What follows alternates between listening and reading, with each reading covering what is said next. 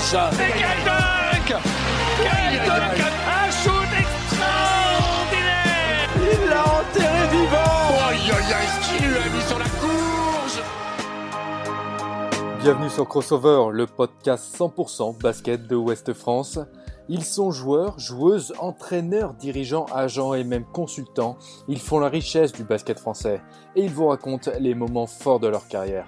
Les grandes victoires bien sûr, mais aussi les défaites et les blessures qui ont jalonné leur parcours.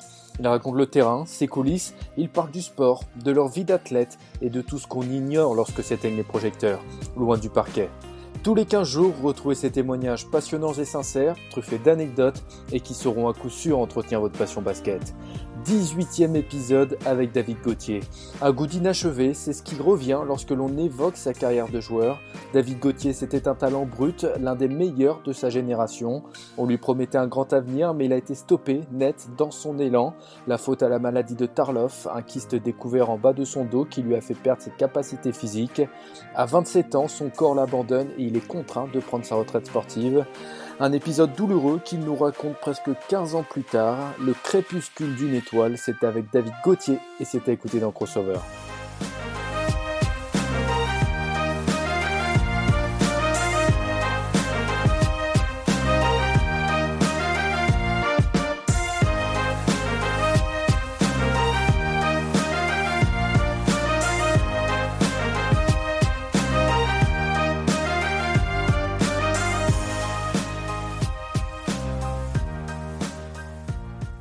David Gauthier, bonjour, comment vas-tu? Très bien, merci. à l'isolement, on préfère être sur les terrains, mais bon, faut, faut faire avec, période euh, particulière. Eh ben, écoute, déjà, merci de prendre le temps pour enregistrer ce, ce nouveau podcast. On a une petite heure là de, devant nous. On va retracer euh, ton parcours, ta carrière, une carrière qui a pris fin il y a, il y a plus de dix ans maintenant, qui a pris fin un peu prématurément à cause de, de problèmes de santé. Euh, pour faire simple, à l'époque, on te découvre une. Alors, tu me dis si je me trompe, hein, mais on te découvre une sorte de kyste Oui. sur la colonne vertébrale. Euh, on va prendre le temps de, de revenir dessus. C'était en 2007 justement la date où tu, euh, où tu annonces ta retraite sportive. J'imagine que voilà, maintenant depuis le temps, tu, tu as fait le deuil, mais explique-nous à quel point ça a pu être compliqué pour toi à l'époque de, de raccrocher comme ça subitement. Ouais, en fait, c'est la maladie, c'est un kyste de Tarloff, on appelle ça. C'est une maladie euh, avec un kyste qui est difficilement opérable et qui crée aussi euh, beaucoup de troubles, euh, on va dire, d'ordre neurologique. Euh, ben, c'est difficile hein, quand ça tombe, euh, ouais, 2007 ou 2008, je sais plus de si, ça doit être 2007 et sur la saison là, en décembre, donc c'était début 2000, euh, 2008 après. Euh, ça tombe dessus, quoi, euh, sachant que je crois qu'en en championnat euh, LMB, euh, j'avais pas raté un match. Je crois que j'avais raté un match de playoff durant Ouais. mes neuf années de carrière.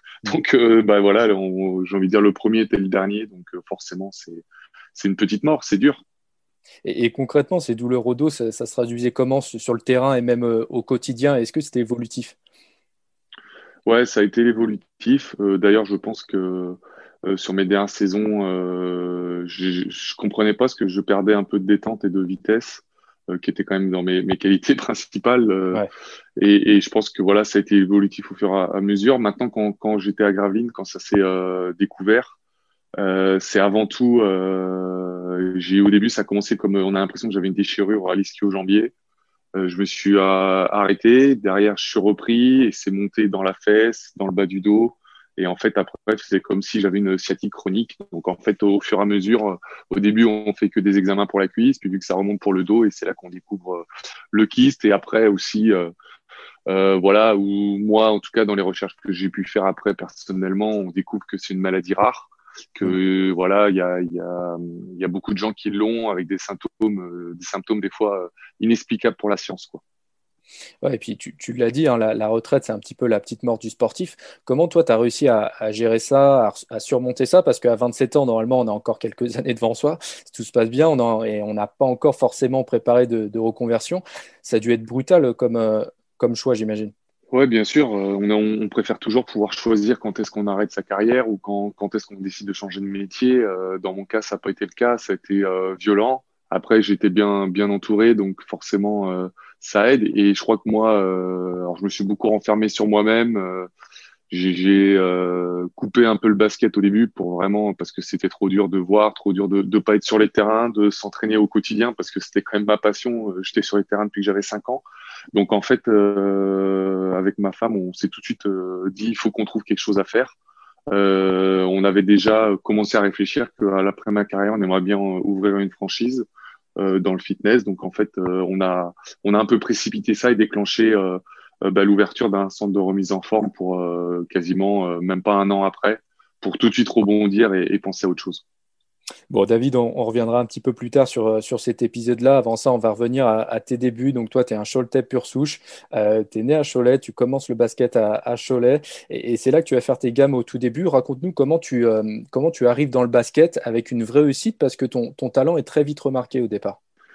Ben disons ouais. Alors j'étais euh, d'une famille, euh, on va dire, de basketteurs amateurs. Euh, mes parents jouaient au basket, ma mère entraînait un petit peu. ils étaient en tout cas bénévoles dans, dans des clubs. Au début à la Jeune France de Cholet, après au Pays Laïque, un club qui n'existe plus. Et c'est d'ailleurs là où j'ai commencé réellement à jouer. Mais voilà, je crois que j'avais quatre ans. J'avais même pas droit d'avoir une licence. J'allais aux entraînements parce que ma mère entraînait un petit peu. Et puis au fur et à mesure, ben voilà, c'est comme ça que la, la, passion est venue. Mais en tout cas, j'ai commencé vraiment très jeune. Et euh, après, des poussins, je, je suis parti sur, euh, sur les baskets. Et, et, Cholet, vraie terre de basket, surtout à l'époque, les années 90, il y avait une. T'es allé quelquefois à la Mairie quand t'étais gamin? Ouais, euh, oui, oui, bien sûr. Euh, mes parents étaient abonnés. Alors, je sais plus exactement les âges, mais j'ai envie de dire peut-être à partir de 10 ans, je loupais pas un match, quoi. Donc, on était dans les tribunes, on voyait toutes les toutes les épopées parce qu'il y en a eu beaucoup de Cholet basket. C'était la, avec, la grande bah, époque. Les les, les Warner, Antoine Rigaudot, un petit peu Jim Bilba aussi. Enfin, les matchs de Coupe d'Europe, ça conditionne ça. Quand t'es gamin, ça fait rêver aussi. Ouais, bien sûr, les John Devro, les Mike Jones, euh, j'en passe. Euh, je me rappelle, euh, voilà. Alors j'étais un peu plus vieux, je dois avoir 12, 13 ou peut-être 14 ans. la demi-finale contre Vitoria avec Perazovic en face, c'était. Et puis c'était c'était énorme avec Ken Bannistor qui est un Américain monstrueux à l'intérieur. Et, et je dirais que c'était aussi une époque différente, différente parce que forcément il y avait moins de contrôle, moins, moins, moins, moins de, de règles en tout cas dans la salle. Et en fait, euh, bah nous, on était dans les escaliers quoi. Il restait plus une place dans la salle. Les escaliers étaient bondés, on pouvait même plus se lever de sa chaise. Voilà, il y avait moins de, de règles, on va dire de, de sécurité. Et euh, ça donnait une meilleure euh, comme euh, je pense que rarement on a vu, qui était blindé dans quasiment tous les matchs. Et c'est vrai que c'est des souvenirs, c'est mon club et c'est beaucoup de souvenirs aussi bien en tant que spectateur qu'en tant que joueur. Donc Cholet, tu y joues toutes tes jeunes, années jusqu'au moment où tu pars à l'INSEP en deux ans.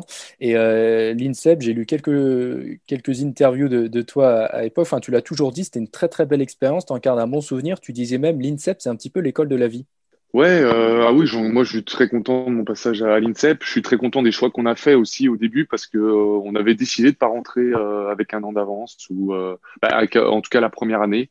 je, suis, je suis rentré une année plus tard que quand on a commencé à avoir les contacts avec les entraîneurs. Et puis à la fin, ils voulaient que je reste une troisième année et moi je voulais pas, je voulais pas forcément la faire et les entraîneurs l'ont compris et m'ont laissé pouvoir rentrer dans, dans le monde pro. Donc ces deux années pleines, deux années aussi avec beaucoup de, de performances collectives sportives. Donc c'est pour ça que ça, ça aussi reste des super souvenirs parce que ma dernière année c'était la Nationale 2, mais c'était l'année transition avec le passage en National 1. Ouais. Les huit, les huit premiers montaient et on a, on a fini dans les huit premiers et c'était un, une belle fierté pour nous. Euh, de, parce qu'on savait de toute façon que le centre fédéral jouerait dans la Nationale 1, mais euh, en attendant, on, on l'a gagné, euh, on l'a gagné sur le terrain. Et, et, et l'INSEP, voilà, tu y arrives enfin, tu arrives très jeune, tu as 16 ans, 17 ans. Euh, raconte-nous comment tu comment c'est l'INSEP, comment ça aide pour la suite. Euh, ça te forge un mental, tu grandis plus vite, tu es un peu livré à toi-même là-bas.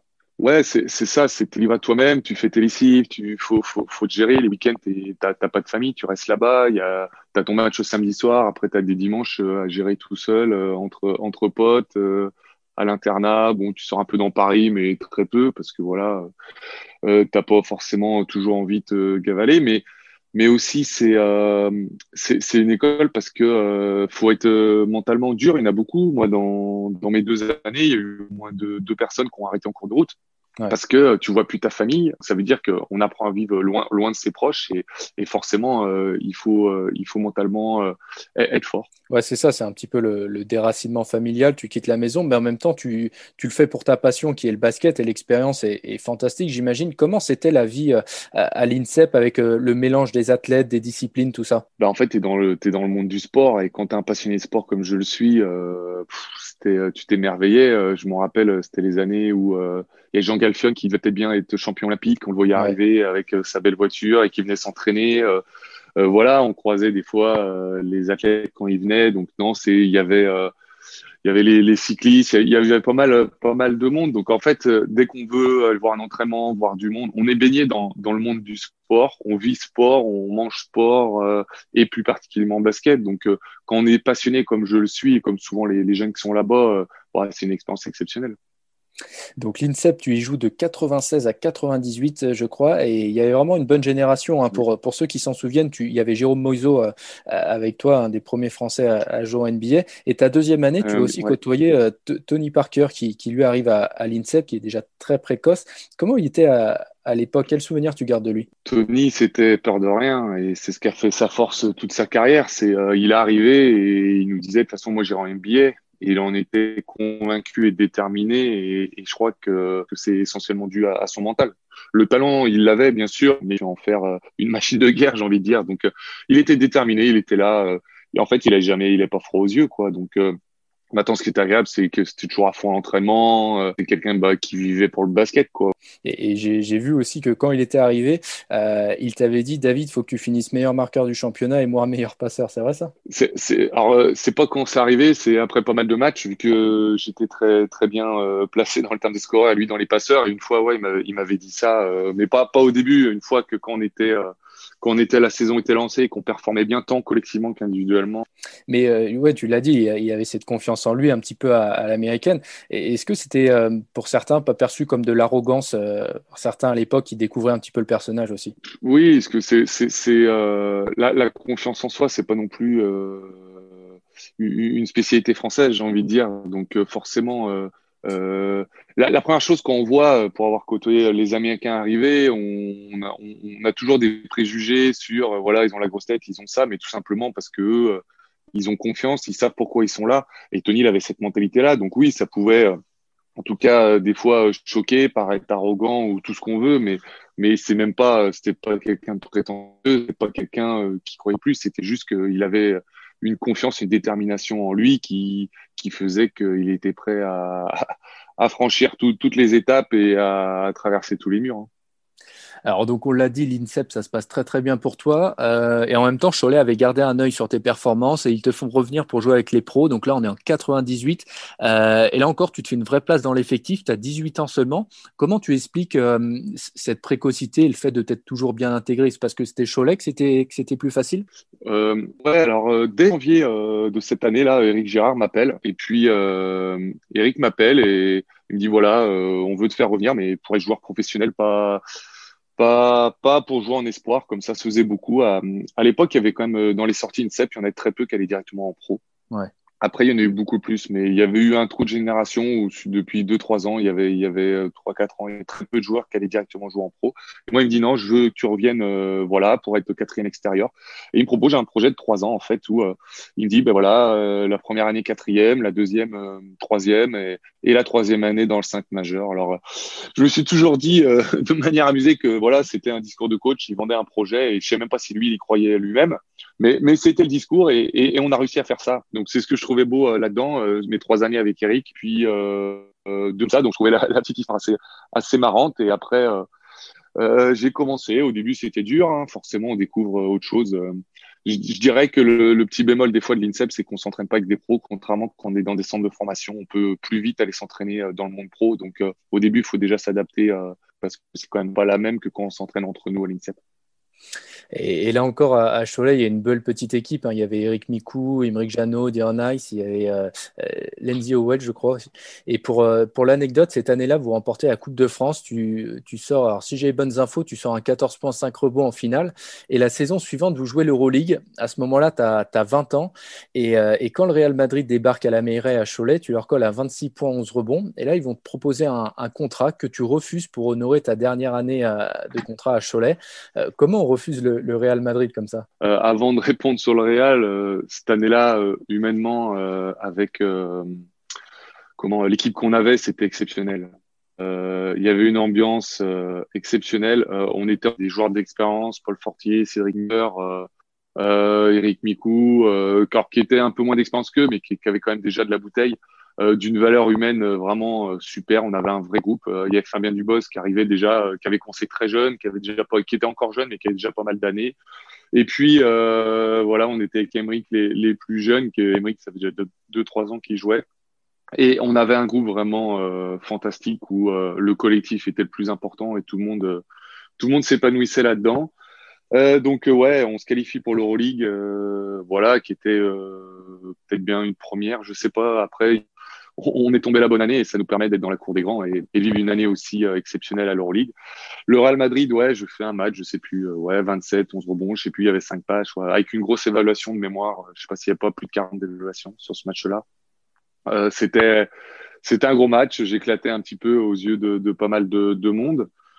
derrière, le Real arrive en fait, pourquoi on refuse? On refuse parce que euh, je, je suis pas quelqu'un d'impulsif, je, je, suis quelqu'un qui, qui, construit les choses. Et à ce moment-là, euh, je, je, voulais d'abord vivre euh, une transition, rester à Cholet, puis peut-être vivre un club peut-être un peu plus ambitieux que Cholet à l'époque, avant, de se projeter un peu plus loin. Voilà, c'est c'est un peu ce qui a dicté la, la réflexion du moment, en me disant que faut savoir aussi, bon, même si c'était un contrat trois ans plus deux, je crois, où il y a quasiment cinq ans avec des options, mais ils, avaient coutume de faire ça et des fois tu vas trop tôt, tu peux te faire prêter. Bon, euh, voilà, c'est ce qui m'a amené euh, dans un premier temps à, à, à, à refuser, de manière aussi à peut-être un jour y revenir. Bon, après voilà, j'ai été blessé, ça ça s'est pas fait. Et, et, avec du recul, maintenant, c'était euh, c'est un regret pour toi de pas avoir sauté sur l'occasion à l'époque ou, ou non du tout? J'aime pas partir du regret après de ne pas avoir joué en Espagne. Oui, c'est un regret. Euh, si, si, quand, quand, je reviens ma deuxième année à, à, à Cholet, peut-être on en parlera tout à l'heure, mais euh, il y, a, y a Michael Jalebal qui a eu la même opportunité, qui est parti et qui a fini en NBA et qui, a, qui, a, réussi là-bas. Donc je me dis, bah voilà, euh, c'est peut-être aussi, il avait une mentalité, alors peut-être plus de talent que moi aussi, euh, ça faut, faut sûrement même, mais en attendant peut-être une volonté de dire on laisse pas passer, on laisse pas passer l'opportunité. Donc en fait, c'est de se dire que moi j'étais plus posé, plus à prendre mon temps. Donc euh, voilà, c'était. Euh, on voit deux différences de mentalité.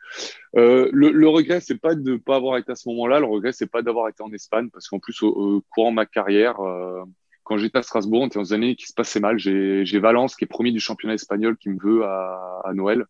Et là, je voulais y aller et Strasbourg m'a bloqué. Donc ça, ça, ça, c'était difficile parce que un, on était dans une année qui se passait mal humainement et sportivement. Et quand il y a Valence, premier du championnat espagnol qui arrive, euh, c'était un petit peu dommage. Et après, j'ai une autre opportunité, mais euh, quand j'étais à Cholet, euh, j'ai eu Badalone qui est venu aussi. Mais voilà, c'était en cours de saison. J'avais pas envie de partir comme ça de Cholet. Et, au-delà du Real, il y avait un, vrai engouement hein, parce que tu, ça parlait aussi un petit peu de, de NBA te concernant. C'est quelque chose qui était concret, ça, à l'époque? Tu avais de réels contacts ou pas? Ce qui était concret, c'est que bon, faut savoir qu'à l'époque encore, il n'y avait aucun Français quasiment en NBA. Hein. Euh, peut-être bien Tariq Abdoulouad, c'est tout. Euh, euh, Jérôme, Jérôme, il n'y était pas encore. Il était en, à UCLA, je crois, en université. Euh, c'était pas la NBA. Euh, là, on parle d'il y a 15-20 ans. ça n'a rien à voir avec maintenant où c'est très accessible pour tous les talents français. À l'époque, c'était quelque chose en tout cas, moi, j'avais pas la mentalité de Tony à me dire que j'avais les capacités. Pour moi, c'était presque impossible. Peut-être j'ai aussi manqué, et certainement j'ai manqué d'ambition. Euh, en tout cas, j'avais été invité pour faire des, des Summer League, parce qu'à l'époque, c'est comme ça, le seul moyen d'y aller, c'était de faire les camps l'été, et puis j'avais pas été. Donc, euh, c'est peut-être là le, le côté, voilà, des fois, euh, où, où, je peux avoir des regrets, c'est plus sur ce côté, des fois, manque, euh, voilà, j'aurais pu avoir un peu plus d'ambition par moment et, et, et, être un peu plus aventureux pour aller découvrir euh, cet univers qui est notamment les Summer League ou les, euh, les étés qui, qui étaient, mais on avait tellement peu de recul parce que très peu de Français y allaient, quoi. Mais, mais justement, tu, tu, tu, le dis, euh, j'avais pas forcément cette mentalité de Tony Parker à dire voilà, je vais aller, je vais aller là-bas. J'avais vu une interview de, de toi quand, quand, tu étais joueur. On t'avait demandé comment tu expliquais que ta progression n'est pas répondue aux, aux, attentes et tu avais répondu que c'était ta mentalité, que tu pensais trop à l'équipe au lieu de penser à toi. C'est quelque chose que, que tu penses encore aujourd'hui, que ça t'a porté préjudice, entre guillemets, dans ta carrière? Que tu ne jouais pas assez pour toi, du moins bah, En fait, c'est pas tout à fait ça, mais euh, en tout cas, je pense que oui, c'est ma mentalité. À un moment donné, je crois réellement que j'ai manqué d'ambition. Euh, parce que j'étais un bosseur, je travaillais, j'étais toujours à m'entraîner, mais à un moment donné, est-ce que c'est par peur? Est-ce que voilà, il, peut y avoir différents facteurs, mais mais mais mais j'aurais pu prendre plus de risques et, faire des choix différents. Maintenant, je sais que j'ai beaucoup aussi appris à, à Strasbourg et à un moment donné, chez une équipe où il y a beaucoup de beaucoup de forts joueurs et beaucoup de, de, solistes aussi. Alors que moi, mon début de carrière, justement, ma force, c'était aussi euh, d'être un petit peu euh, égoïste sur le terrain, euh, dans le bon sens du terme. C'est-à-dire que j'étais aussi un scoreur. Le scoreur a toujours besoin d'être aussi égoïste. C'est un peu comme le buteur au foot. Hein. Il, il, faut qu'il y ait cette part d'égoïsme dans le jeu. Et, et dans ces équipes-là à, à, fort potentiel, à un moment donné, j'en ai oublié ma nature pour me mettre au service de l'équipe et, c'est là aussi où mes stats, où, où, mon jeu a baissé. je pense pas que j'étais moins fort. C'est juste que je me rappelle aussi des années où je jouais avec Fred Forte, qui avait la science du jeu, qui m'a appris euh, qui m'a appris beaucoup de choses sur euh, le jeu en équipe, sur le, le, le jeu d'Euroleague en fait, le, le, vrai basket, le, basket collectif, euh, la défense, tout ça. Au début, j'étais pas forcément quelqu'un de réputé euh, grand défenseur, et à la fin, c'est moi qui prenais les meilleurs joueurs. voilà, j'ai voulu compléter mon jeu, et en complétant mon jeu, j'en ai peut-être oublié ce qui, ce qui a fait ma, ma réussite aussi avant, ce qui, ce qui a fait que tout de suite la barre placée en moi était très haute, que j'étais sélectionné à à 19 ans en équipe de France. C'était aussi mon, mon, talent, ce, ce panache et euh, le fait de pas se poser de questions quand je rentrais sur le terrain. Plus j'ai mûri dans mon jeu, plus j'ai eu une approche peut-être un peu plus collective et, et derrière, euh, voilà, c'était un peu moins performant. Puis sur les dernières années, je pense aussi que j'ai eu, euh, voilà, comme je le disais tout à l'heure, une petite baisse d'intensité physique et sachant que mon jeu était aussi porté sur mon physique, donc forcément, euh, il y a des matchs, j'arrivais, j'avais pas de jambes et voilà, je l'expliquais pas parce qu'à 25 ans, arriver pas de jambes, c'est inexplicable. Le futur m'a permis de comprendre, m'a permis de comprendre beaucoup de choses. Et, pour revenir à, l'expérience européenne avec Cholet, j'avais déjà reçu Jim Bilba il y a quelques temps. Et Jim nous parlait du, avec, une, avec une grande nostalgie des soirées européennes avec Cholet, euh, notamment des, après-matchs mémorables, euh, chose qu'il n'avait pas forcément retrouvée quand il était parti lui à Limoges ensuite. Euh, tu confirmes toi aussi les bons souvenirs de ces soirées européennes, des après-matchs avec Cholet comme ça? Oui, il y en a eu des bonnes, mais moi j'ai j'ai une petite frustration de, de, mon année en Euroleague où en étant euh, amoureux de, de Cholet, de la salle du basket, euh, d'avoir été dans les tribunes pendant tant d'années que ça. Nous, l'année d'Euroleague, bon, forcément, on perdait beaucoup de matchs, voire presque tous les matchs. on était dernier, on n'avait rien à jouer et ben, la salle n'était pas pleine. Et, et, moi, ça a toujours été une frustration. Je me rappelle d'une semaine, je crois, on, on jouait le panache, je crois, qu'on a gagné d'ailleurs. Euh, il y avait moitié salle. Et le week-end, on jouait le Havre, qui était dernier ou qui jouait le maintien euh, en championnat, et la salle était pleine. En fait, euh, c'est là qu'on s'est aperçu que la, ferveur à Cholet était toujours là, mais elle avait un petit peu changé et que les résultats aussi étaient importants pour pour mettre du monde dans la salle. Et, et je dis pas que tous les matchs Euroleague, voilà, hein, qu'on a on a même la chance de jouer le CSKA Moscou, Trévis, une grosse équipe européenne, le Barça, le Real, le Panathinaikos. On a joué que des grandes d'Europe. Donc on, c'était quand même resserré. Donc, mais euh, il n'y avait pas euh, la salle pleine euh, comme j'ai pu retrouver quand ils l'ont joué pour la deuxième année avec Herman Kunter là, après le, titre. Où là, j'ai vu le Barça était venu, la salle était pleine, il y avait un peu plus de ferveur dans la salle. C'est, un petit un petit regret sur cette année-là parce que justement, pour l'avoir vécu en tant que, que, que passionné et supporter, quand la salle est pleine sur les soirs de Coupe d'Europe, c'est magique quoi. Bon, au final, tu restes à Cholet une, troisième saison, c'est celle de la confirmation. Euh, tu passes encore un cap niveau basket. Et, tu l'as dit, hein, tu signes à Strasbourg qui joue une Coupe d'Europe. Euh, et d'ailleurs, à Cholet, ça a été un petit peu mal vu ce départ. Même le maire avait eu des mots assez durs à ce moment-là. Tu te souviens de cet épisode-là? Putain, euh, Léo, tu as fait une vraie enquête. Hein. Ah, Parce que oui, c'est vrai. après je ne sais pas si ça a été public. Tu des bons espions, en tout cas. Euh, bravo pour ton travail. J'écoutais tes podcasts et c'était toujours de grande qualité, mais tu me bluffes. Tu me bluffes. Euh, Ouais, c'est vrai. Alors après, euh, peut-être je me suis pas assez exprimé à l'époque. Il faut savoir que le club n'allait pas forcément très bien. Il y avait beaucoup de changements en, coulisses. Il y avait le départ euh, de l'emblématique Eric Gérard quand même, qui venait de faire peut-être cinq ou six saisons euh, avec l'équipe une. Il y avait eu le départ aussi juste l'année d'avant du manager général. Et il y avait beaucoup de choses qui allaient. On venait de faire une année où on n'aurait pas de Coupe d'Europe. Et euh, c'était une décision, une décision qui était très, très, très compliquée à prendre pour moi. Et euh, à la fin, finalement, je voulais rester. Et euh, j'ai demandé une condition euh, qu'on m'a refusée. Donc, du coup, je suis parti. Euh, tout simplement, me proposer un long contrat dans le temps. Euh, voilà, le club croyait en moi, avec des salaires moindres ce que j'allais toucher à Strasbourg. Mais c'était pas le plus important quand on refuse le Real Madrid. On pense pas à l'argent, on pense pas, à... on n'est pas impulsif. On pense à construire sa carrière. Euh, c'était mon cas dans ma réflexion. Et, et euh, en dernier, je leur dis bon, euh, j'avais rencontré le coach Savo. D'ailleurs, je l'ai rencontré à Paris. Euh, voilà, ça s'était très bien passé. Euh, il allait mettre un jeu plutôt agressif, offensif, qui allait convenir à mes qualités.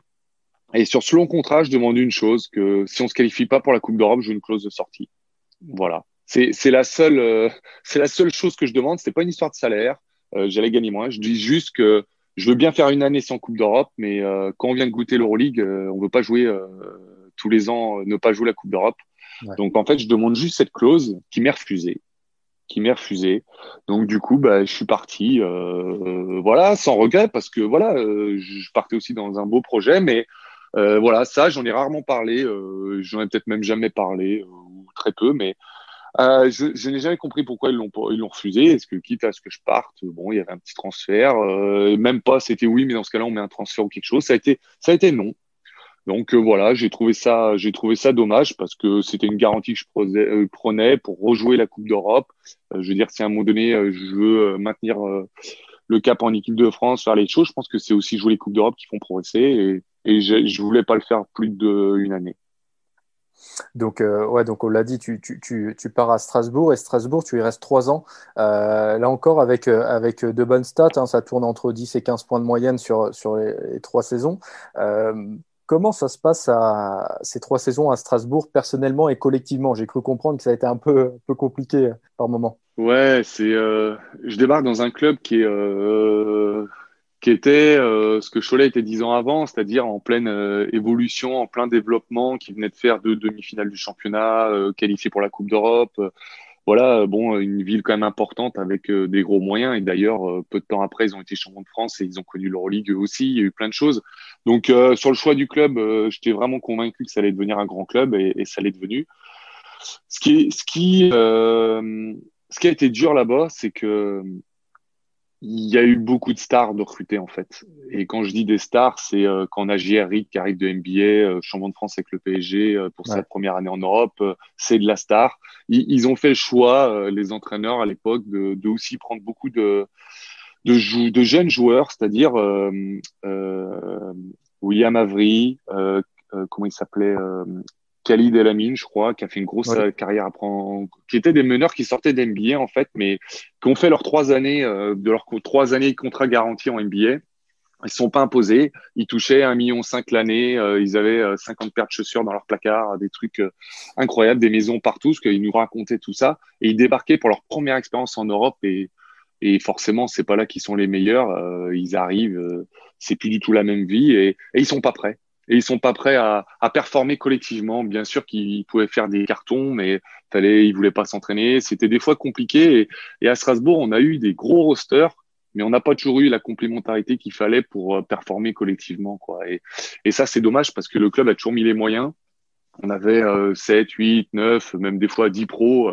C'était euh, beaucoup, beaucoup de gros joueurs, mais ça n'a jamais repris la mayonnaise. Et forcément, on a connu une année, euh, voilà, avec le départ du coach qui m'a fait venir, Christophe Vitou, qui, démissionne, qui part, et euh, il y a eu beaucoup de problèmes en interne. On a connu quatre coachs dans une saison.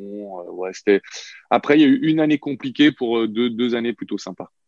Et, justement, pour illustrer euh, tout ça, ces, ces, grosses individualités qui arrivent, il n'y avait pas une histoire avec, euh, euh, avec un système de, de, de, recrutement. En fait, les contrats étaient garantis à une certaine date. Et passé cette date, bah, les Américains ils se disent Bon, bah, j'ai plus rien à prouver. et c'était un peu.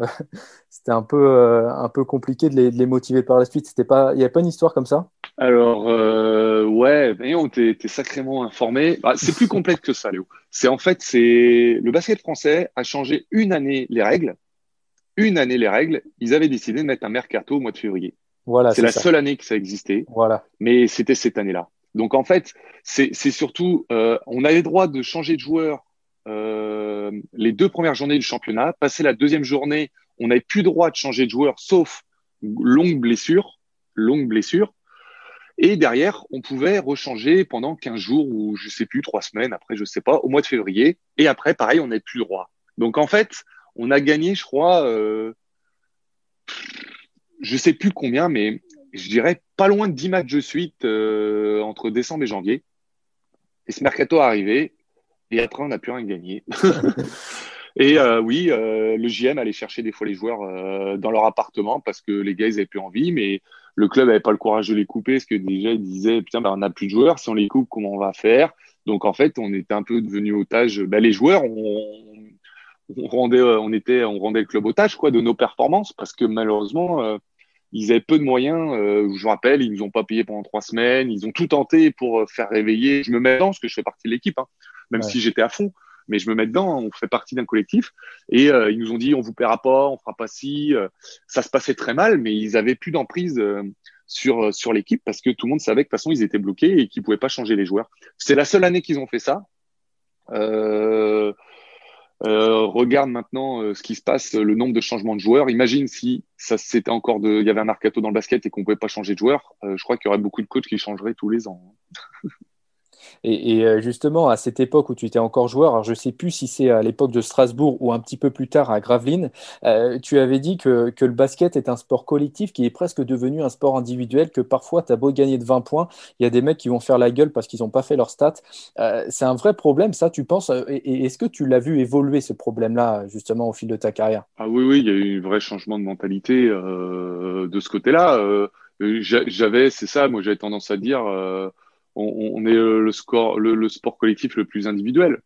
Euh, parce que c'est vrai que les stats euh, font beaucoup de mal. En plus, maintenant, euh, de toute façon, on peut voir. Hein, maintenant, dans des vestiaires, je pense que le match à peine fini, tout le monde est sur le téléphone pour aller voir ses stats ou qu'est-ce que ça a donné. Ça, ça, ça fait mal parce qu'il y a un projet collectif qui est toujours à l'intérieur de tout ça. Maintenant, en étant coach, c'est ça le travail le plus dur, c'est de mettre tout le monde dans l'intérêt collectif en prenant compte que que la prestation individuelle est des fois plus importante que la prestation euh, collective euh, pour certains joueurs ou pour beaucoup.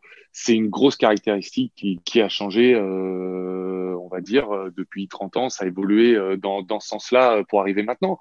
Moi, je me rappelle quand on était à Cholet, l'année que je parlais, Paul Fortier nous obligeait, capitaine, après le match, on est tous mangés ensemble et on n'avait pas le choix. On n'avait on n'avait pas le choix. Et euh, on arrivait, ils nous emmenaient à un gros restaurant. Euh, moi, je me rappelle, on gagnait pas beaucoup d'argent. Euh, ça me faisait mal hein, d'aller mettre une partie de mon salaire ou de l'argent que j'avais pas pour aller manger dans un bon resto, mais pas le choix. C'était comme ça. Toute l'équipe était là. et je trouvais que la grande différence, c'est que on, bien sûr qu'on peut être déçu, pas content d'un match, faire la gueule, tout ça, mais l'autocritique le, ou en tout cas euh, l'amour qu'on va faire ou le mécontentement, on, allait plutôt le garder pour le faire quand on se retrouvait seul chez soi. Maintenant, euh, ce, ce moment-là, il se fait quasiment en instantané sur le banc de touche ou dans le vestiaire. Ça, c'est une vraie évolution du basket. Quoi. Il y a, les, les réactions sont, sont immédiates, alors qu'avant, euh, on pouvait pas parce que sinon, on allait prendre une cartouche du capitaine ou, ou de l'entraîneur.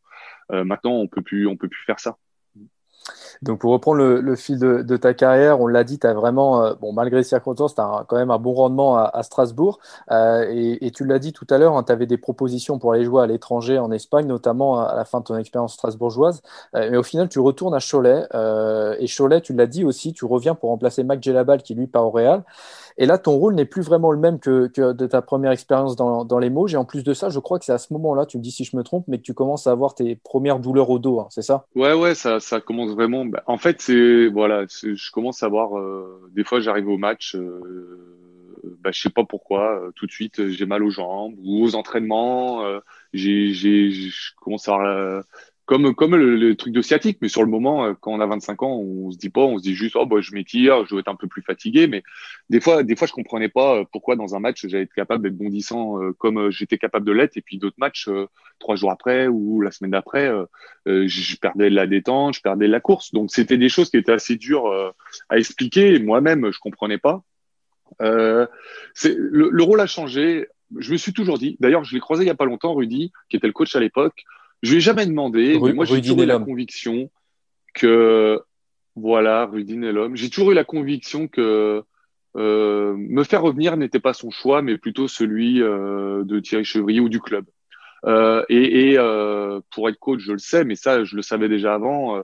Faut mieux quand même toujours avoir un coach qui, qui nous veut vraiment. Et quand, quand Michael part, voilà, c'est une intuition. Je, je l'ai jamais demandé à Rudy. Peut-être que je me trompe, peut-être que je dis des bêtises, mais j'ai toujours eu ce sentiment-là que, voilà, surtout qu'on était quasiment que des Français, donc il pouvait très bien prendre un Américain à ma place, il pouvait prendre un Bosman. Il y avait euh, des tas de choix de, de joueurs. Euh, je sais que Thierry a des grandes valeurs euh, pour défendre la formation, pour défendre le club et le territoire du Choletais. Donc continuer euh, à l'époque, on a quand même fait, on était un peu euh, la French team. Hein, on avait euh, huit, joueurs quasiment formés au club, un ou deux étrangers, pas plus. On, on dépareillait dans le contexte du basket français. Donc pour lui, c'est une évidence que je revienne, mais je sais pas si c'est pour le coach. Donc voilà, ça, ça a commencé difficilement. La relation avec Rudy n'a pas toujours été facile. Mes performances étaient aussi régulières et je me rappelle un match je loupe un lancer franc pour euh, qu'aurait pu, alors qui nous aurait pas fait gagner parce que le Villeurbanne avait encore, mais c'était le Villeurbanne d'Arman, Counter, qui venait de partir.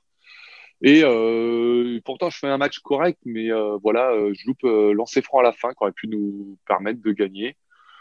Même s'ils auraient eu un dernier tir pour éventuellement égaliser ou, ou gagner. Mais et voilà, ça, ça a toujours été bizarre avec Rudy.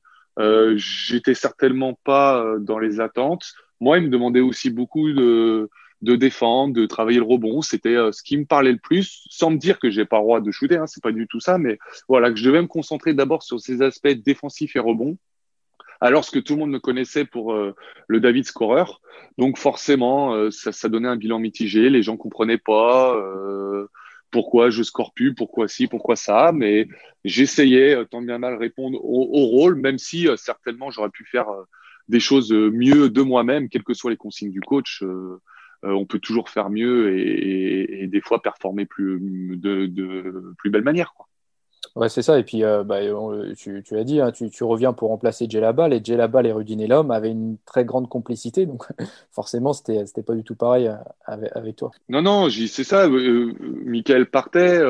Rudy, euh, je crois que c'était sa première année. Il commençait. C'était le départ aussi euh, de Herman à, à Villeurbanne.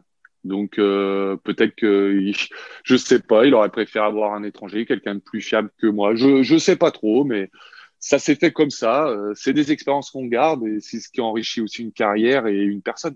Et, euh, donc après Cholet, tu, euh, tu y restes deux ans à, à Cholet. Et là, on l'a dit, ton, rendement commence à, diminuer. Tu essayes de te relancer une saison à Gravelines. Mais là, c'est compliqué aussi. Tu, dis stop, ton corps ne, suit plus. tu as 27 ans, là où normalement le, sportif est dans la force de l'âge.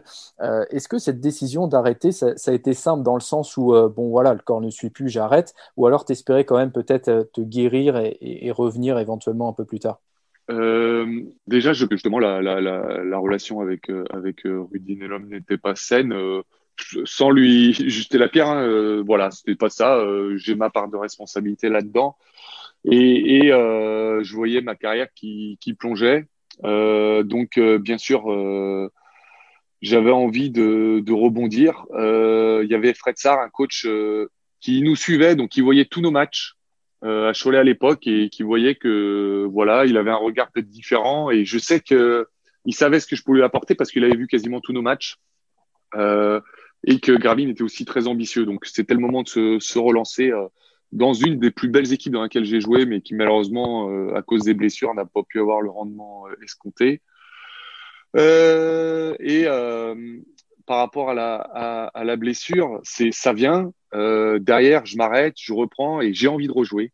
Après, euh, euh, j'ai repris après deux mois d'arrêt, j'ai repris des entraînements. Euh, c'était dur. Hein. Euh, j'avais une jambe où je pouvais quasiment pas sauter, mais il y en a une où j'avais toutes mes capacités. Et euh, les médecins n'ont jamais voulu. Les médecins n'ont jamais voulu. Donc à un moment donné, j'ai dit bah c'est bon, je veux pas m'entraîner si je peux pas jouer les week-ends. Et, et malheureusement, le seul moyen de faire partir ça, c'était d'enlever le kyste, chose que j'ai longtemps réfléchi, mais qui avait, qui était une opération, bah, qui est une opération très risquée parce qu'il y a, il y a, y a, des risques de, de paralysie hein, directe. D'ailleurs, il y a, y a, beaucoup de gens qui l'ont tenté et qui sont paralysés aujourd'hui. Ouais. Euh, donc, euh, euh, j'ai fait le choix de la famille en disant euh, voilà, euh, je peux quand même courir, je peux faire plein de choses, je peux profiter de mes enfants, ma famille. Donc, mes enfants étaient quand même petits. j'ai dit bah là, pour l'instant, je peux aller courir sur la plage avec eux, je peux aller nager, je peux faire plein de choses. Donc, la décision après était plus ou moins évidente, quoi. Et, ce kyste, du coup, aujourd'hui, tu l'as, tu l'as encore? Ouais, ouais, je l'ai toujours. J'apprends à vivre avec. Je, je fais attention euh, mon quotidien, euh, de toute façon, il n'y a pas un jour sans que j'ai des douleurs, c'est comme ça. Euh, maintenant, euh, je suis certainement plus fort mentalement que je l'étais en tant que joueur maintenant, parce que euh, il faut apprendre à vivre avec et faut surtout pas se lamenter. Je pense que plus j'y pense, moins j'en ferai. plus on se plaint, plus on a mal. Donc, je ne prends pas de médicaments parce que je veux contrôler la douleur, savoir où elle en est. Quand vraiment ça va trop mal, bon, si je sais que j'ai fait des excès physiques ou j'ai fait des choses qui me donnent des douleurs, peut-être prendre un petit doliprane ou un petit anti-inflammatoire, mais franchement, euh, en 10 ans, j'ai dû en prendre trois ou quatre. Euh, voilà, l'année dernière, je voulais être moi au ski, j'étais au ski, euh, au bout de quatre jours, j'en ai pris un parce que ça commençait à me tirer, mais voilà, c'est, c'est, c'est, je veux le faire que si pour profiter des moments. Donc ça, ça renforce, ça, construit. Maintenant, je sais que je sais pas de quoi sera fait l'avenir physique, donc il faut prendre au quotidien ce qu'on peut prendre parce que je sais que dans mon cas, ça peut évoluer du jour au lendemain. Pour l'instant, euh, je fais attention, ça évolue euh, doucement, mais j'ai envie de dire positivement parce que je peux euh, être un coach heureux, je peux avoir une vie qui me permet de faire du vélo, de faire des choses au quotidien. Bien sûr, je, je fais attention, mais en attendant, je suis quelqu'un d'heureux et et je veux pas me lamenter sur mon sort. Il y a, pire que moi. Il y en a dans, ma maladie, qui sont en fauteuil. Il y en a qui peuvent pas avancer. J'ai reçu des messages il y a une association euh, où des gens me disaient euh, la chance que tu as d'entraîner, moi je peux même pas faire 100 mètres en marchant. Euh. Donc voilà, je décide de prendre le parti de la chance que j'ai. Contrairement à beaucoup de personnes qui sont malades, donc je me plains pas, j'avance et, et tant mieux. Et, tout à l'heure, on parlait des, mentalités qui ont peut-être un peu évolué. C'est intéressant d'en parler aussi parce que euh, voilà, le, sportif peut être dans la lumière très rapidement, très jeune. C'était ton cas, hein, tu as performé assez tôt et assez jeune. Et, toi, à 27 ans, euh, bah voilà, tu, disparais, entre guillemets, on t'oublie aussi peut-être un peu. Et, là, est-ce qu'il y a une famille basket qui existe? Est-ce que tu as reçu du, soutien de coachs, de joueurs, d'anciens coéquipiers? Oui, bien sûr, euh, on en reçoit. Après, j'ai fait l'erreur, et ça, c'est ma personnalité, de me refermer. Donc, c'était un message, mais après, j'ai coupé beaucoup de parce que, euh, bah, comme on l'a parlé tout à l'heure, c'est une petite mort. Euh, voilà, pour moi, j'étais euh, dévasté, mais en fait, j'ai tout intériorisé. J'en ai très très peu parlé, j'ai tout pris sur moi et je me suis coupé de beaucoup de monde aussi, d'amis, tout ça, parce que c'était trop dur d'en parler. Donc, je pense que c'est une erreur parce que on, c'est toujours plus facile de traverser des, des, des, périodes en étant accompagné. Maintenant, euh, c'est comme ça que j'ai vécu, c'est comme ça que, que, que je suis fait. Mais euh, mais après, faut pas oublier qu'on retombe très vite dans l'anonymat. Après, moi, voilà, j'en attendais rien. Je suis pas quelqu'un qui recherche la célébrité ou quoi que ce soit, mais euh, voilà, quand on est sous les projecteurs, c'est facile. Et c'est pour ça aussi, euh, dans mon parcours de d'entraîneur, il y a beaucoup de choses que je garde parce que je sais que tout peut s'arrêter du jour au lendemain. C'est d'ailleurs pour ça, notamment dans le basket féminin, où les salaires sont pas non plus des plus importants, où j'ai toujours laissé de la place à la formation euh, du, par rapport au scolaire pour avoir un bagage, toujours laisser de la place à la, reconversion parce que euh, ça me semble tellement important de préparer euh, son après-basket. et encore, j'ai eu de la chance d'avoir des, des, salaires plus que convenables. je veux dire, dans le basket féminin, c'est pas forcément tout le temps le cas ou à moins des top joueuses. Donc, pour moi, c'est juste logique. C'est mon parcours qui fait que oui, le côté humain, le côté tout peut s'arrêter du jour au lendemain est important. Et, en tant que joueur, tu as aussi connu l'équipe de France avec une petite quinzaine de sélections. Quel souvenir tu gardes de, cette expérience-là avec, le maillot bleu? C'est génial. Je veux dire, à 19 ans, euh, euh, on découvre, euh, on découvre l'équipe de France, sachant qu'avant, j'avais fait cadet, junior, moins de 20. J'avais, tout fait, quoi. Donc, c'était la, continuité de ma formation. et les premières sélections, j'étais encore avec une, on va dire, l'ancienne génération. Je pense que ma génération, on est la génération transitoire. Et, et vu que j'ai été à, à, jouer très tôt, dès 18 ans, 19 ans en pro, j'ai eu la chance de, de, de, jouer avec cette ancienne génération et de la côtoyer, qui, qui avait une approche totalement différente et beaucoup plus colder. Et, je me rappellerai toujours euh, mon premier stage et mes premières sélections. Euh, on va jouer en Allemagne d'ailleurs, où je sais même pas si je mets pas 15 points pour mon premier match en équipe de France. Donc le rêve continuait. Euh, on va jouer euh, en Allemagne et peut-être bien contre la Lituanie de de, l'actuel coach euh, du Barça qui était ses, ses, débuts là. Il commençait euh, à exploser euh, c'était c'était magnifique. Et derrière on, enchaîne en Italie où je crois qu'on est en 2000 à ce moment-là. Et on va jouer l'Italie championne d'Europe il me semble en France en 99 où la France y avait eu une déception mais je crois qualifié pour les JO pour les JO quand même mais la France a dû finir quatrième euh, et l'Italie a été championne d'Europe avec euh, les Carlton Mayer, c'était des, des bêtes, des stars. Et on va jouer là-bas, une salle pleine, et euh, Rigaudot, Ciara, euh, Jim Bilbao. Euh, bien sûr que, comme je disais, l'ambition aurait dû faire que j'aurais dû y retourner plus souvent. Maintenant, voilà, il y a eu des blessures, il y a eu des défaits, et comme j'ai dit, peut-être une mentalité pas assez, assez ambitieuse par moment pour continuer, mais ça, reste un super souvenir. Après, voilà, euh, ça, aurait pu être là, mais mes performances en club ont baissé. Donc, j'ai, euh, au bout de 2, 3, 4 ans, perdu un peu ma place. Mais on sait qu'il y a quand même eu des gros, des gros joueurs sur mon poste. Donc, euh, logiquement, j'ai perdu cette place. Mais, mais ça, aurait pu, euh, ça aurait pu être un petit peu mieux avec euh, un peu moins de blessures. Et aujourd'hui, avec du recul, voilà, presque 10 ans, 15 ans après, quel regard tu portes sur, sur ta carrière? Est-ce qu'il y a quand même un, goût d'inachevé ou, pas? Il n'y a, y a, pas de goût d'inachevé. Euh, je, suis, je suis quand même fier de ce que j'ai fait parce que quand on sort de l'INSEP, j'arrive à m'imposer. Euh, alors qu'il n'y a quasiment aucun joueur. Euh, de toute façon, vous avez qu'à regarder, euh, ou Léo, t'as qu'à regarder euh, les joueurs. Il y avait des Thomas Dubier qui ont joué en pro, mais qui sont passés par la Pro B, des Mamoutou Diarra, c'est passé par la Pro B. Euh, toute ma génération là-bas, il n'y a personne qui était directement. Il n'y a que Touni qui l'a fait l'année d'après. Euh, même Boris Dio, qui est l'année d'après arrivé, il est reparti jouer en espoir à Pau avant de jouer aussi avec les pros. J'ai réussi ça et, et, et, je pense aussi qu'on a remis l'INSEP à la mode. Euh, moi, quand j'y étais, c'était plus des coachs de Pro B qui venaient nous regarder. je pense que maintenant, ou en tout cas dans les années qu'on suivi, les, les coachs de Pro A venaient regarder les joueurs de l'INSEP. Donc, je, je, suis très content d'avoir réussi à faire cette bascule, de m'être imposé en pro après dans mes équipes. Euh, maintenant, c'est pas un goût inachevé, c'est c'est euh, je sais que voilà euh, par moment dans mes choix euh, j'aurais pu aller plus haut euh, peut-être plus de conviction plus de confiance en soi plus de voilà de je l'ai dit plusieurs fois d'ambition ou de caractère. Euh, maintenant ça enlève pas ce que j'ai fait et à chaque fois que je l'ai fait en toute en mon âme, mon âme et conscience. Donc peut-être que dans ces moments-là j'avais pas les ressources mentales pour faire plus même si je pense que j'avais le potentiel euh, pour aller plus haut et, et sur mes dernières années, à un moment donné, j'aurais dû signer quasiment à Pau, euh, qui était le grand pôle de l'époque, et ça aurait pu aussi faire basculer ma, carrière d'un autre côté. Euh, ça s'est pas fait pour X raisons. Derrière, j'ai arrêté ma carrière. Bon, ben voilà. Donc après ta carrière, tu t'installes à, Angers avec, ta femme. Et ce qui est marrant aussi, c'est que tu rejoues un petit peu au basket en mode détente. Tu évolues avec l'équipe 3 d'Angers, qui évolue en départemental. C'était comment ce retour au terrain? J'ai joué effectivement. Euh, en fait, ça s'est fait par hasard. J'avais pas d'envie spéciale de jouer. Euh, il y, a, y, a, eu une équipe qui s'est fait, euh, notamment pour la Coupe de l'Anjou, une équipe de coachs. En fait, on était trois, quatre coachs euh, euh, à, à, savoir jouer au basket dans le club. Et, et Steve Ratieville, le coach, a essayé de dire allez venez tous, on peut se faire une petite équipe pour la coupe. Et c'est comme ça que ça m'a remis un petit peu quelques matchs le pied à trier. Quoi. Et, euh, c'est marrant parce que quand on regarde ton palmarès, il y a cette Coupe de France 99 dont on a parlé au début, tes sélections All-Star Game, et il, y a, aussi cette Coupe de l'Anjou, du coup, reportée en 2011.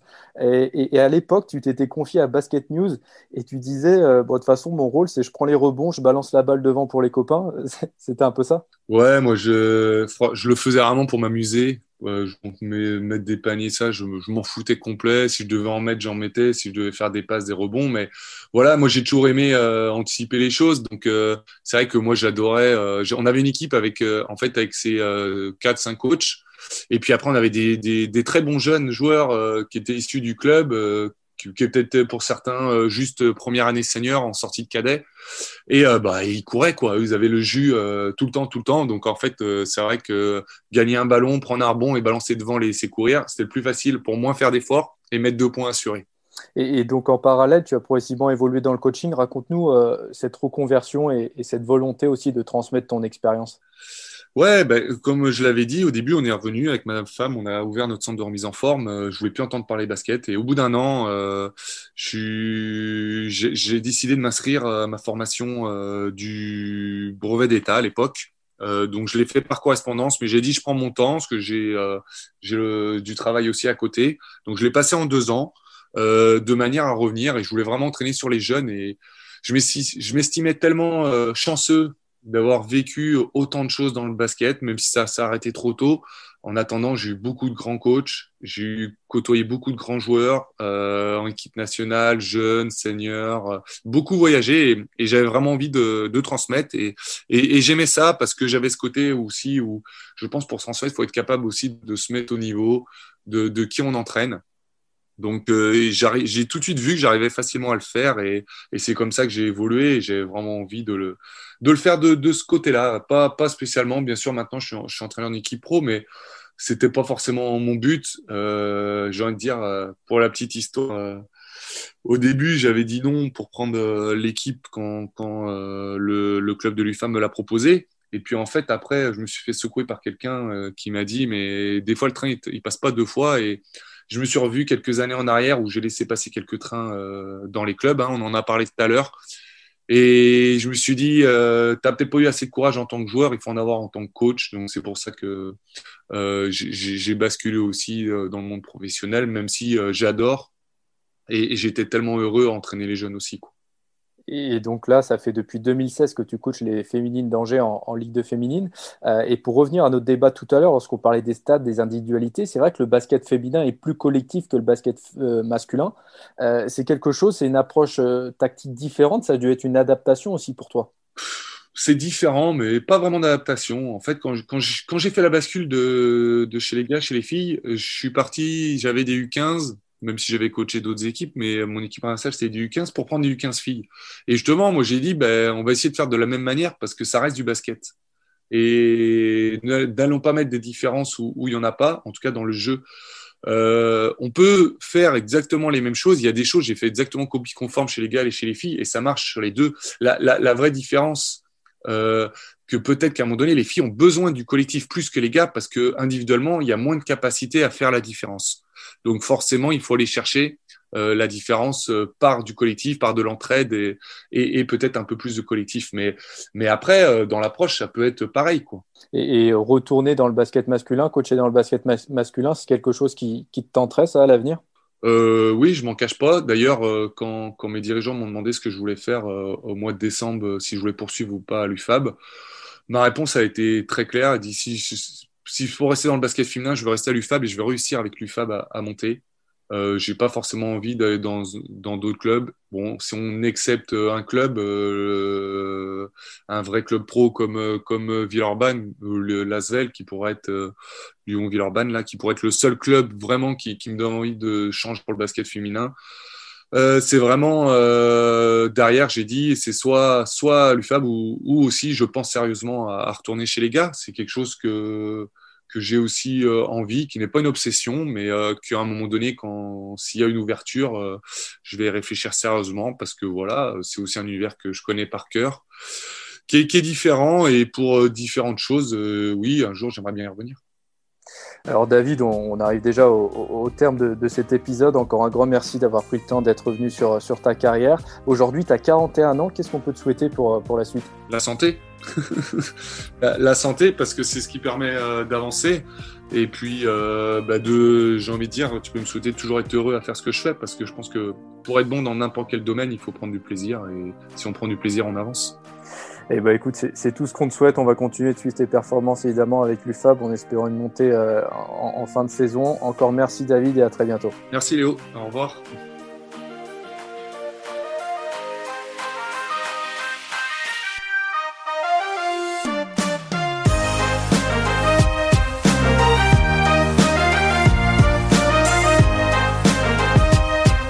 Retrouvez cet épisode ainsi que nos autres productions sur le mur des podcasts et aussi sur notre application Ouest France. N'hésitez pas à nous mettre 5 étoiles si vous avez aimé ce programme.